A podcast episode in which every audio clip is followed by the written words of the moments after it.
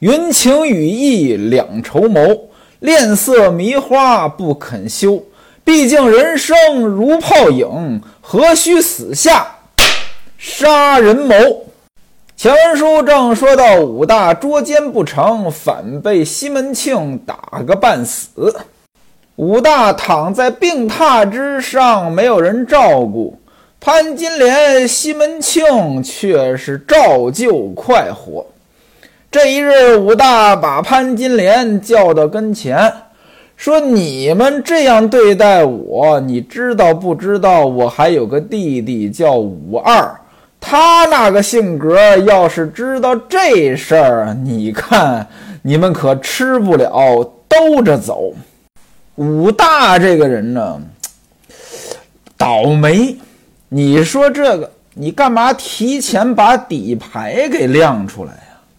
所谓人狠话不多，你是人又不狠，话又多，这个呀很容易吃亏。武大说了，那说我兄弟武二回来饶不了你们，他还给潘金莲机会，说你呢要是对我好点儿，把我伺候好了，他回来的时候呢，我就不提这事儿了。如果说你扔下我不管，他回来，嘿嘿。那你们倒霉的日子可就来了。潘金莲一听呢，是一句话也没说，直接就够奔王婆家来了。一五一十，跟西门庆还有王婆如此这般，这般如此，这么一说，西门庆一听呀，那真是一闻此言，大吃一惊，好一似凉水浇头，怀里抱着冰。你说他怕不怕呀？能不怕吗？武松他见过呀。前文书咱们说过，西门庆第一次看到武松，就咬着手指头说：“要没有水牛般的力气，怎么能够动他一动啊？”西门庆呢是叫苦不迭。哎呀，这武松谁惹得起呀？可是现而今，我和娘子情投意合，咱们俩也不能分开。哎呀，太难了，我可怎么办啊？王婆子在一边呢，冷冷的笑道：“我的大官人呀，亏你这么个大男人啊！你说我这个撑船的我都不慌，你这个掌舵的你慌什么呀？”西门庆说：“哎呀，干娘呀，我真是白当个男人了。到现在我真是没招了。您有没有什么办法呀？”王婆说：“我这儿有一条妙计，但我要问问你们，你们俩打算长做夫妻还是短做夫妻？”西门庆说：“干娘，你说这什么叫长做夫妻？什么叫短做夫妻？”王婆说：“要是短做夫妻，你们俩今天就分了呗。潘金莲，你回去把你老公武大伺候好了，给他好好赔礼道歉。这样的话，武二回来，武大呢不跟他说，什么时候等武二再出差，你们俩再相会，这就是短做夫妻。”如果你们俩要常做夫妻，每天都在一起，不再承受担惊受怕，哎，我倒是有一条妙计，只是你们未必办得了啊。西门庆说：“干娘，您赶紧告诉我们是什么主意，我们就要常做夫妻。”王婆说：“我这条妙计要用一样东西，别人家都没有，唯独大官人你家里却有，这不是天生的造化吗？”西门庆赶忙问：“要什么东西呀？哪怕就是要我的眼睛，我也可以抠出来给你。”王婆说：“武大这孙子现在病得很重啊，对吧？”趁他病得这么重，咱们这好下手。大官人，你家里取一些砒霜来。潘金莲，武大娘子啊，你去买一贴治心疼的药来。这矮子还有命在吗？完事儿之后，一把火烧得干干净净，没痕没迹，神不知鬼不觉。就算武松回来了，他又能怎样？武大这一死，大娘子你就守了寡了。自古说得好呀，这女儿第一次嫁人是父母之命、媒妁之言，再嫁人你不就能自己做主了吗？武松他也管不着啊，你只需等上个一年半载，等你给你的老公守完孝，不就可以嫁到大官人家里面去了吗？这就是长远的夫妻，你们俩可以白头到老，永结同心，此计如何呀？西门庆一听，干娘此计甚妙啊！自古有言：“欲救生快活，须下死功夫。”罢罢罢，一不做二不休，咱们就这么干了。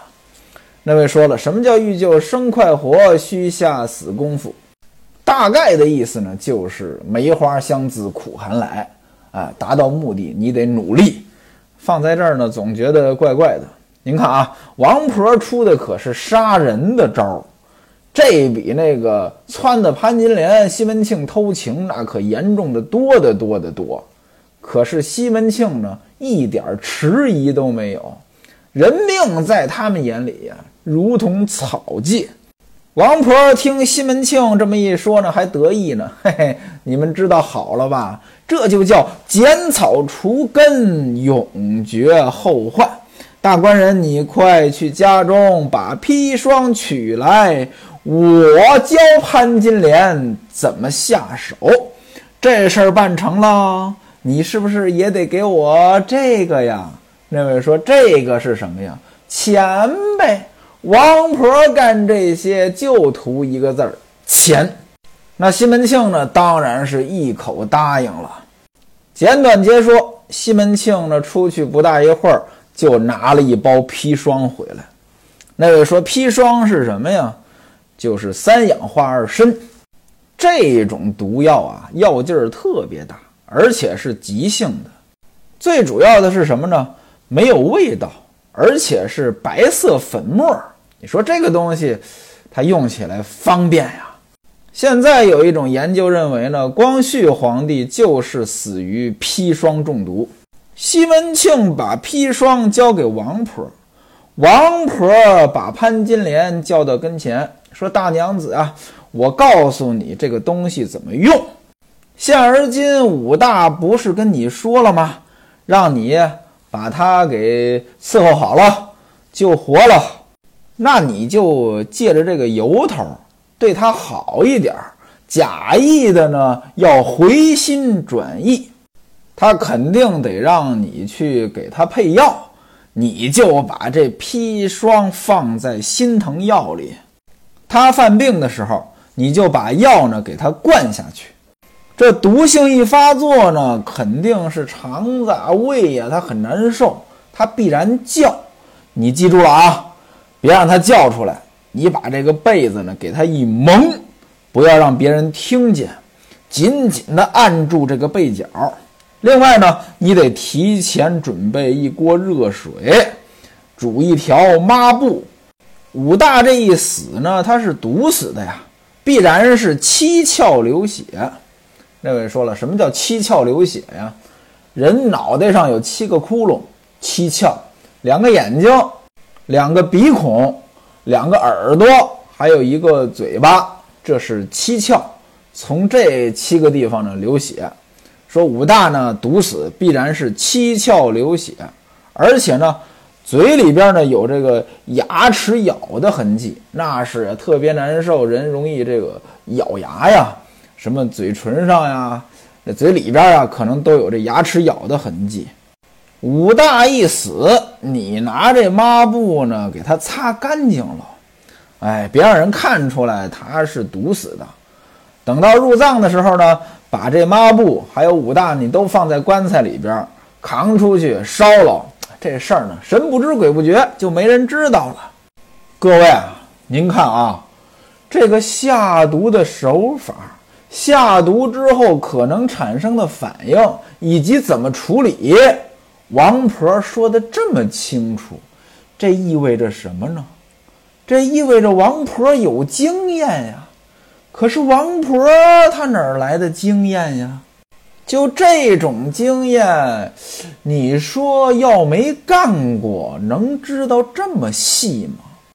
您看我本人啊，对于这种呃案件呀，都是非常喜欢的。我经常呢会了解一些。之前呢，我就听说过一个案子，这案子好像是发生在湖南，一个医生呢杀他的情妇，他怎么杀的呢？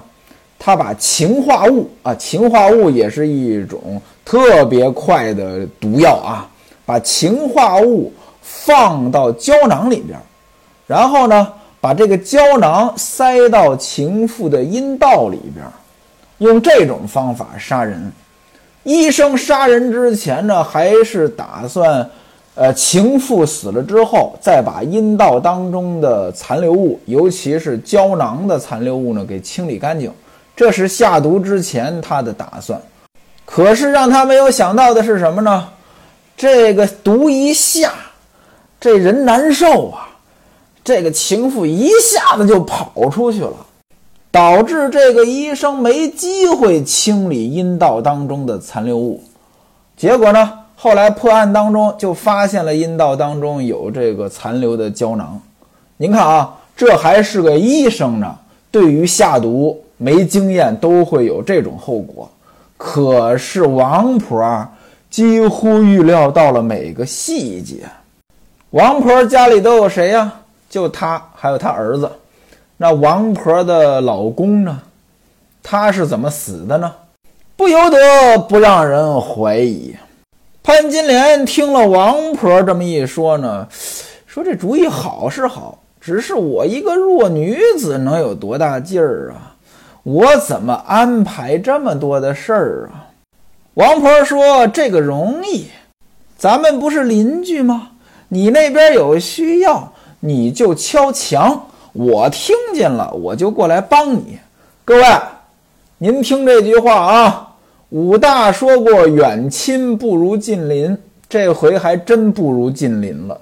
近邻杀他帮忙都方便。”西门庆说：“那你们二人呢，就仔细办这事儿。明日五更我会过来。”说完之后，西门庆就回家去了。王婆呢，把这砒霜呢，用手呢碾成细末，交给了潘金莲。潘金莲就带回了家中。且说潘金莲回到了楼上，看看武大呢，其实呢，伤得很重。又没人伺候，这已经呢就是多半条命呢没了，眼瞅着就是要死的人。潘金莲呢坐在他旁边呢就开始哭，为什么哭呢？王婆不是嘱咐他了吗？假装着向武大服软啊，假装的回心转意呀。武大一看，哟呵，今天太阳打西边出来了，还问着。哎，你哭什么呀？潘金莲沾沾眼泪，对武大说：“哎呀，我一时糊涂啊，被西门庆给骗了。你看，现在西门庆一脚踢在你的心窝上，看着你呢，我心疼。我今天出去了，我找人打听了，有一个好药能治你的伤，我打算买来呢，给你吃。”又怕你信不过我，所以呢，我也没敢去买。武大说：“你只要把我救活了，就没事儿了，咱这账呢就一笔勾销。我兄弟武二回来呢，我也不会跟他说。你赶紧去把药买来救我才对。”潘金莲呢，就拿着钱，又到王婆家里来了。他让王婆呢去买药。王婆把药交给他，他呢就把药端到楼上给武大看，说呢说这贴心疼药，太医叫你半夜里吃了，吃完之后呢倒头一睡，盖一两床被，发发汗。明天呢，你就能下地行走。这人呐，都是有病乱投医，尤其是病得严重、没有希望的时候，给他一丝希望，他都要试一试。我记得曾经呢，有个癌症病人，那已经很明确了，救不了了，没多少日子可以活了。但是呢，到临死之前，啊，就连电线杆子上的小广告他都要试一试。人就是这个样子，蝼蚁尚且贪生，何况人乎？武大这时候，您想呀，伤得这么重，躺了这么多天。又没人伺候，甚至连吃的都没有，那早就已经是非常难受了。一听说怎么着，吃一副药，过一晚上，第二天就能下地行走，那肯定是特别开心呀。那也就不过脑子了呀，连连说好啊好啊，真是有劳我的老婆你了。今天晚上呢，就麻烦你睡觉的时候惊醒着点儿，半夜呢叫我起来吃药。潘金莲说：“那你就放心的睡，我自然呢会照顾好你。”话说呢，天色晚了，天黑了，潘金莲呢点上灯，在楼下呢烧了一大锅的开水，里面呢煮了一方抹布。听到鼓打三更，潘金莲就把砒霜倒在碗里了，拿开水这么一冲，把这碗水就端到了楼上，说：“老公啊，药在哪里？”武大闻听说，在我席子底下枕头边上，你赶紧冲好了给我吃。撩起席子。潘金莲把药倒到一个碗里，然后把刚才那个碗里边有砒霜的热水就冲这个药，又把头上的银簪拿下来给它搅匀了。这个动作其实很奇怪，为什么呢？这银它能试毒啊！您要看过古装剧，您都知道拿这个银的试毒。这潘金莲这里边有砒霜呀，这银能不能试出砒霜来呢？严格来讲，银不能试出砒霜来。但是在古代啊，砒霜的这个纯度不够，因为古代的技术它不够嘛，所以在砒霜当中呢是有大量的这个硫化物的。这银呢跟硫能反应，变成硫化银，这硫化银是黑的。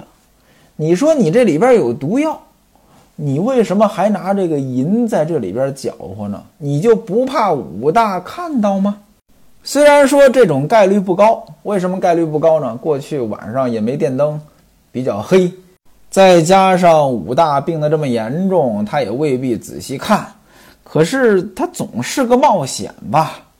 这可能也说明潘金莲确实没什么经验。这要换王婆，估计不会犯这个错误。反正呢，拿着银簪子把这药呢调匀了，左手扶起武大，右手把碗端到武大的嘴边呢，就开始灌。武大尝了一小口，说：“哎呦，这药怎么这么难吃啊？”潘金莲说：“只要能治好病，难吃就难吃呗。”武大再要喝第二口，潘金莲一看，这可不能慎着了，就是这么一倒，这一碗药就都给灌下去了。潘金莲把武大放倒，慌忙的就跳下床来，足见潘金莲呢确实没什么经验，做事呢，我估计当时也很紧张。武大呢？哎呀的叫了一声，说：“老婆呀，这药吃下去，我肚子里边怎么这么疼啊？感觉翻江倒海一般，我可受不了了。”潘金莲赶忙走到床边，从武大的脚后扯过两床被来，没头没脸的就给武大给捂上了。武大大叫一声：“呀，我喘不过来气儿了！”潘金莲说：“太医吩咐过，让我给你发汗，汗出来了，你的病呢也就好了。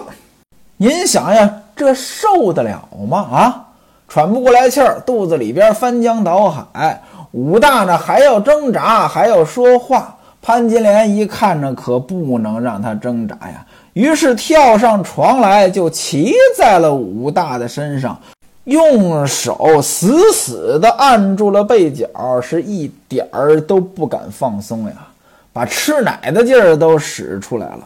此时的武大那感觉是什么呀？各位啊，学徒我呢是没吃过砒霜，不知道什么感觉。我估计着您也没吃过。据说呢，有个人吃过，吃完之后呢，把这种感觉呢，还写了一首词。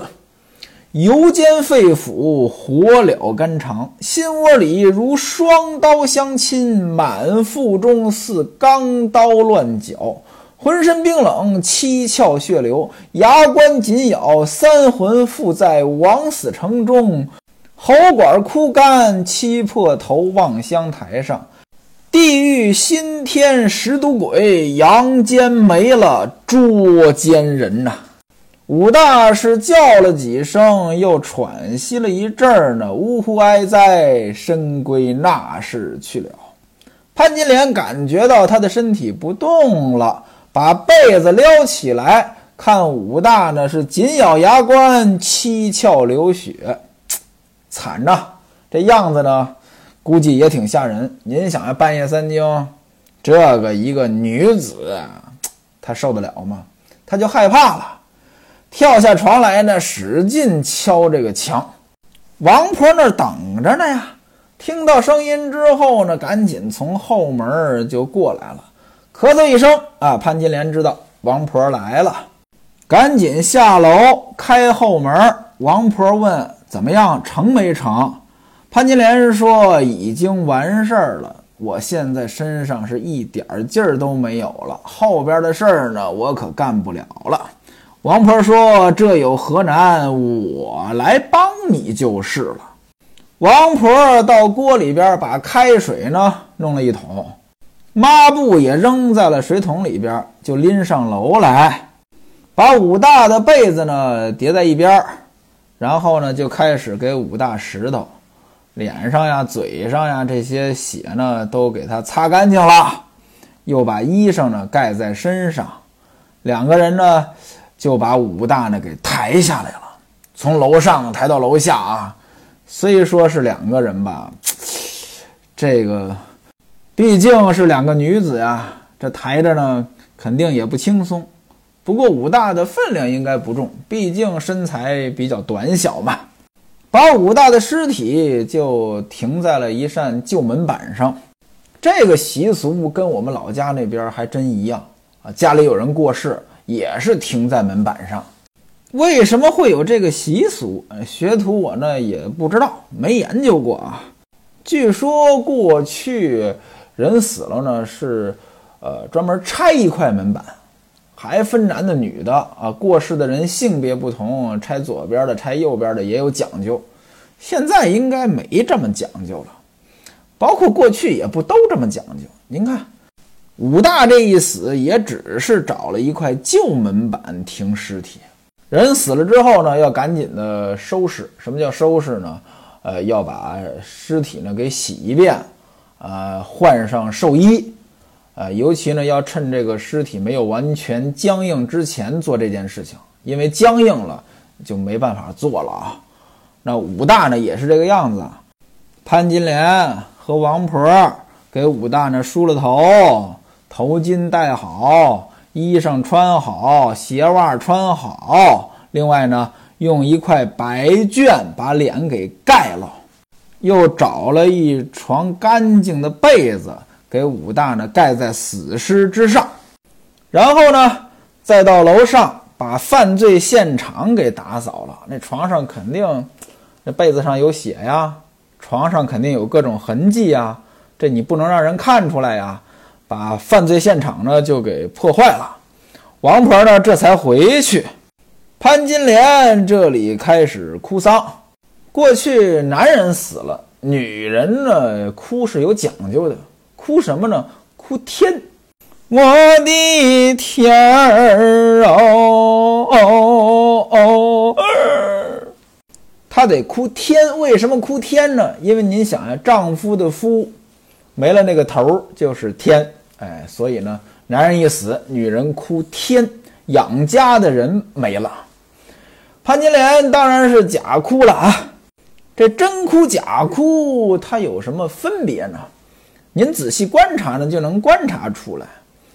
有泪有声，这叫哭；有泪无声，这叫气；无泪有声，这叫嚎。潘金莲这就是嚎，那嚎呢，就是不带感情的。这哭啊，它不是最难受的，最难受的就是气。哭，有声音也有眼泪，那当然很伤心了。但是最伤心的人是哭不出来的，没有声音，但是眼泪是止不住的，这就叫气。气是最伤心的。潘金莲这里嚎了半夜，可他哪知道，第二天早上天还没亮，可就来人了。